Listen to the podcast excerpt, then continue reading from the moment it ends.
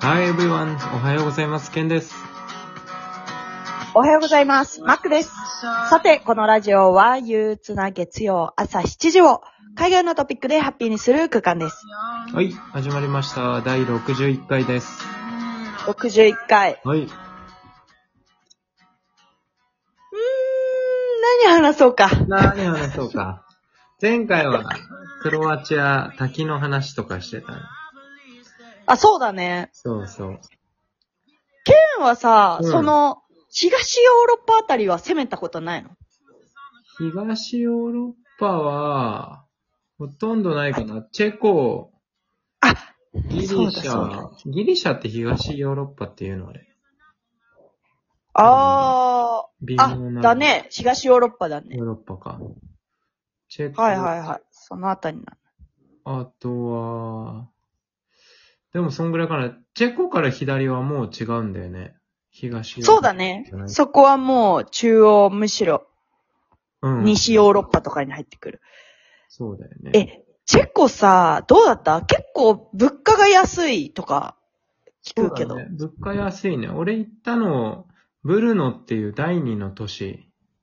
はい。プラハがお、まあ、首都で、うそれん。に次ぐブルノっていうところに行ったんだけど、そこにね、ちょっと親戚がいるというか、身内がいるから、行ったんだけど。会いに行ったと。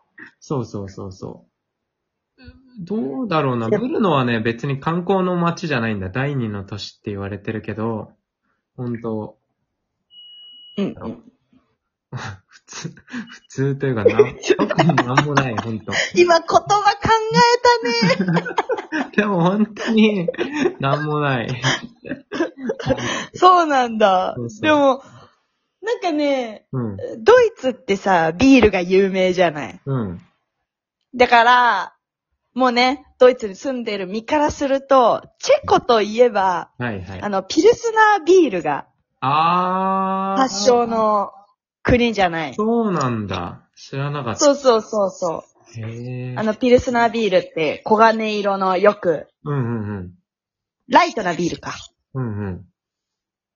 そう。それチェコなんだ。知らなかった。そうそうなんそかう。いいろでん、なビール飲んだ記憶あるな、チェコ。あ、やっぱそうなんだ。うん。だっ、て、ビールの消費量、一、人当たりが一、世界一多いそうなのそめっちゃ意外かも、それ。う。それ意外だよね。うんドイツ人じゃないんだ。うん。山形県民がラーメン消費量日本一ぐらい意外かも。何その情報。山形県民一人当たりのラーメン消費量確か日本一だっなんでた。知らな寒い。いから。寒いからかな。前、免許合宿で行った時言ってた。うんってぐらい意外かも。チェコ人がビールいっぱい飲んでる。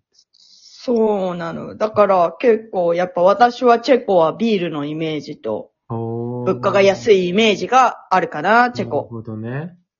うんプラハはね、やっぱすごい綺麗な街だったよ。でもプラハも行ったんだ。プラハもね、一応行った。うん。一日、半日ぐらいしか行かなかったけど、すなんか世界一景色のいい、えっ、と、スターバックスがある。あー。あれなんか博物館みたいな感じになってんの美術館みたいな。いや、なんか街をね、一望できる感じ結構高いえー。帯にあって、そう。そうなんだ。それちょっと行ってみたい。 Wi-Fi だけ借りた記憶がある。大事。めちゃめちゃ大事。旅する上で。何する上で。いや、ほんうと、ん。ほんと申し訳ないけ ど。なんだこ大事だよ。だって、私も旅してて、やっぱ、あの、あれだもん。コーヒー一杯と、れうん。あの、給電をさせてもらうも ん。コーヒー一杯で。宮殿。うん。大丈夫です。うん。命取りだからね、そこ。そうよ。うん。あれマックってさ、あれなの、ヨーロッパの EU 圏内とかだと、携帯全部使えるのどあ、どんなあのね、私が今、ドイツで契約してるうん、 SIM カードの、うん、えープランで、うん。 EU 圏接続みたいなうーん。プランがあって、もう、あの、少ないギガ数から、その場で買えるんだよ。あの、ネットで、オンラインで。え、日本のってこと日本のキャリアんううんドイツのキャリア。そのキャリアで、えー、そヨーロッパだったらほとんどいけんのう。うん、EU 圏内は全部いける。おー、すごいね。そう。で、ドイツにいるときは、うん。 EU 圏のやつは割高だから、ドイツにいるときはドイツ国内の、うん。えープランを契約しといて、買っといて、うん。で、まあ、例えばチェコに行ったときに、入国したときに、うん。あの、フリー Wi-Fi のところでネットつなげて、うん。ネットから、買える。あそういう。いう、あうん、SIM のアプリがあるのよ。SIM のアプリから接続して、うん。 EU 圏のを、まあ、2ギガとか5ギガを、いくらで、いくらとかだったかな ?5 ユーロとか、7ユーロとかでおー買うみたいな感じ。あ、そうなんだ。めっちゃ便利だね、それ。そうなの。だから EU 圏だとねう、ん。ユーロ、通貨も変わらないし、ほとんどね。うん。シムカードも買う必要ないし、だからそれはすごい楽かも。そうだよね。それでかいな。うんいいな。でもさ、結構、何、東ヨーロッパとかの方ってさ、うん。 EU 圏でもさ、大体みんな独自の通貨だったりしないおー、そうなんだ。なんかこれ、なんか、あれがある、う、あなんか、ね、裏話じゃないけど、があんのかなって思ったりするんだけど。あ、でもそっか、チェコもそうだよね。うん、チェコも違うし、オーストリア。多分、オーストリアはユーロかなユーロ。クロアチア違うし、うん。ギリシャはユーロだった。ギリシャユーロだったね。多分ウクライナとかも違う気がする。あー、この辺。確かに、そう。そうだね。言われてみればそうかも。ハンガリーも違うよね。ハンガリーも違うと思う。北欧もスウェーデンとかも違うじゃん。うん。うん、そうだね。これはなんか、からくりがあるのかななんとかかあ。りそうだね。俺らにはわからない。 おそうだ。難しい。ハンガリーさ、うん。俺、どこだっけな。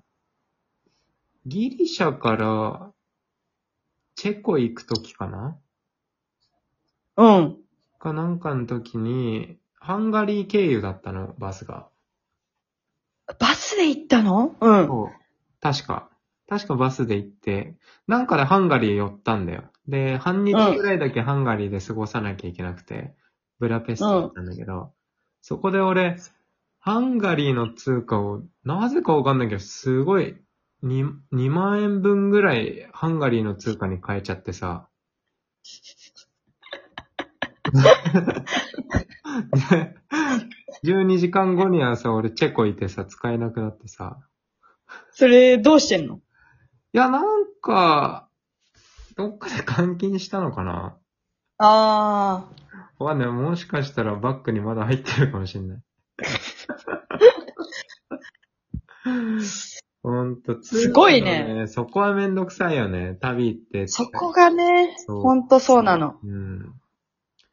なんかやっぱ怖くてさ、カードだけってのはできないんだよね。いつもちょっとは最初持っててっていう。うんうんうん。わかるわかる。チップとかもさ、そうそうまあ、カードで今や払えたりするけど、うん。やっぱね、小銭、っていうか、まあ、細かい額はうん、多少なり持っておいた方がいいな、とかって思うよねそ。うね。ちょっと安安心するよね。あると。うん。結構そういう面では日本はさ、うん。本当にキャッシュレスが、うん。本当に広がってると思ってるのは私だけかな。田舎にあんまり行ってないからかな。あ、でも広がってる広がってる。そうだよね。その全然使わない。帰って、ヨーロッパとかの方が、うん。普通にシティの中のお店なのに使えないっていうところとかさ。ああ、ある。あとは5ユーロ以上じゃないと、あカードダメとか。ああ、なるほど、ね。それは全然ある。うん。手数料の、が高いんだよ。。そうへえそうなんだ。う。うん。もうそういうのがあるから現金はちょっとは持っといた方が安心するよね。そしたら、多分ゼロを1個間違えたんだよね、俺、ハンガリ ーの時。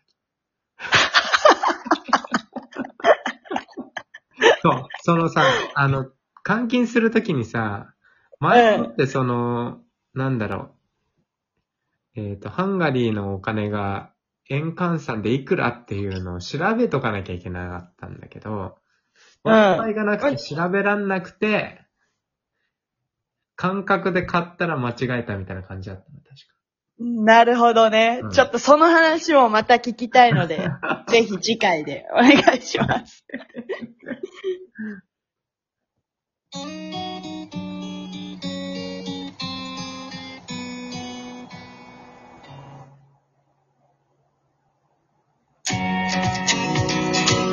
えーこのラジオに向けて質問ご要望がある方は、インスタグラムからお待ちしております。アカウントは、ケンシロウアンダーバー渡辺と、MACKK だです。それでは今日もスペシャルな一日になりますように。See you next time. Hope you enjoy your day. We are the young. Mm, oh yeah.